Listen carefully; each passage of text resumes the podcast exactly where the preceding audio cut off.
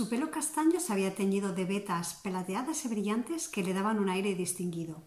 Era aún más guapo de lo que recordaba, y habríamos seguido sumidos en nuestra mutua contemplación durante siglos si él no hubiera roto ese silencio lleno de jeroglíficos que solo nosotros podíamos descifrar. Llegas tarde, se limitó a decir sin dejar de penetrarme con sus hermosos ojos malvas. ¿Tarde? Pero si son menos diez, me defendí sorprendida. Sí, sí, la hora está bien, pero llegas veinte años tarde. Así termina uno de los capítulos de mi novela, El color de agosto, que está editada con Angels Fortune Editions. Soy Liz Meller y me encantaría que os animarais a descubrir la historia de Elena.